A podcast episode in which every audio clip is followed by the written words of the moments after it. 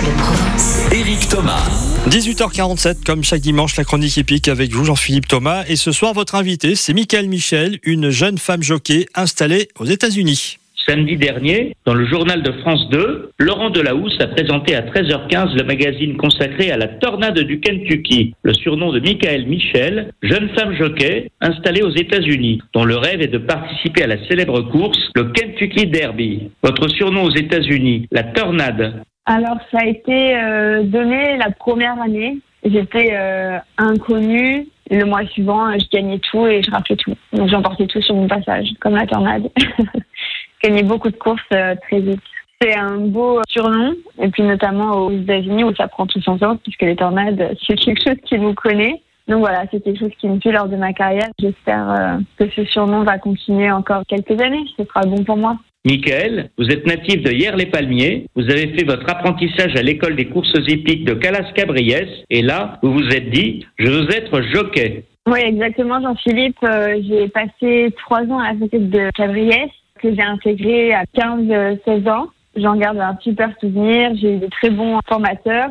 Le cadre est quand même euh, super agréable. Il fait beau et chaud. Puis j'ai déménagé à Chantilly euh, en 2016. C'est quand même assez différent du centre d'entraînement de Cabriès. Beaucoup de très bons entraîneurs et très bons chevaux et très bons jockeys que je rêvais de voir. Notamment assister à mon premier arc de triomphe que je n'avais jamais vu. Ça a été une chouette expérience encore. J'ai beaucoup progressé. C'est là-bas que j'ai monté mes premières courses. Et puis ensuite, j'ai eu la chance de monter dans plusieurs pays, le Japon notamment. J'ai battu des records, celui de jockey étranger. Je suis le jockey étranger qui a gagné le plus de courses au Japon. Donc vraiment une chouette expérience. Et puis maintenant, je suis partie aux États-Unis depuis euh, un an pour euh, apprendre, progresser, car pour moi, devenir un bon jockey, c'est voyager et euh, peaufiner mon anglais. Et puis surtout, voilà, travailler avec de nouveaux entraîneurs euh, et de nouveaux jockeys.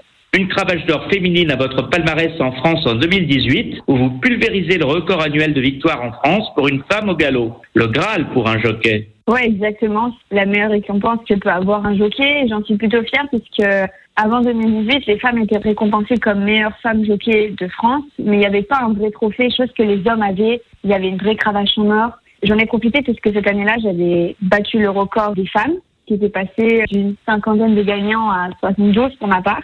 Et donc, j'ai euh, demandé à ce que les femmes soient récompensées comme il se doit. On veut être récompensé euh, le jour de la remise des cravaches d'or.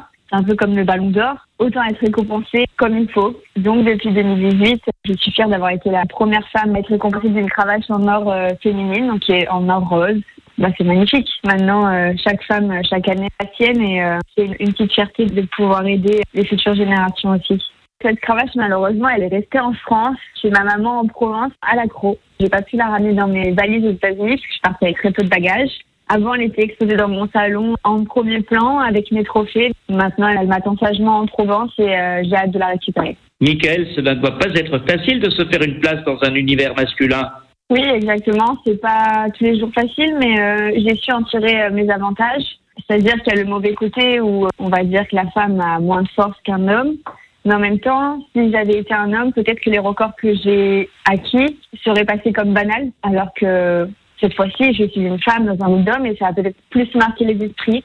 C'est pas facile tous les jours. Il faut euh, obtenir le respect qu'on fait les choses aussi bien qu'un homme, tout simplement. Mais c'est aussi un challenge qui me plaît et que j'adore. Merci beaucoup, Michael Michel, d'avoir consacré un peu de votre temps ce soir aux auditeurs de France Bleu Provence en direct des États-Unis. Vivez pleinement votre passion du cheval et votre rêve américain. Merci à toi, Jean-Philippe, de m'avoir accueilli. Et puis, euh, merci surtout aux personnes qui me soutiennent, notamment mon mari qui a toujours été là pour moi et c'est lui qui m'a tout appris. C'est un vrai travail d'équipe et euh, si j'en suis là aujourd'hui, c'est vraiment une fierté euh, d'avoir sa confiance et qu'il puisse encore euh, m'apprendre de nouvelles choses. À ses côtés au quotidien, son mari Frédéric Spanu, ancien jockey, qui a remporté plus de 500 courses en France avant de devenir agent de jockey. C'est lui qui a révélé cette pépite varoise et il est fier de la réussite de son épouse. Tous les deux ont l'ambition d'approcher le record de la femme jockey la plus connue aux États-Unis, Julie Krohn, qui a dans le passé totalisé 3700 victoires, dont les Belmont Stakes et une épreuve de la Breeders' Cup.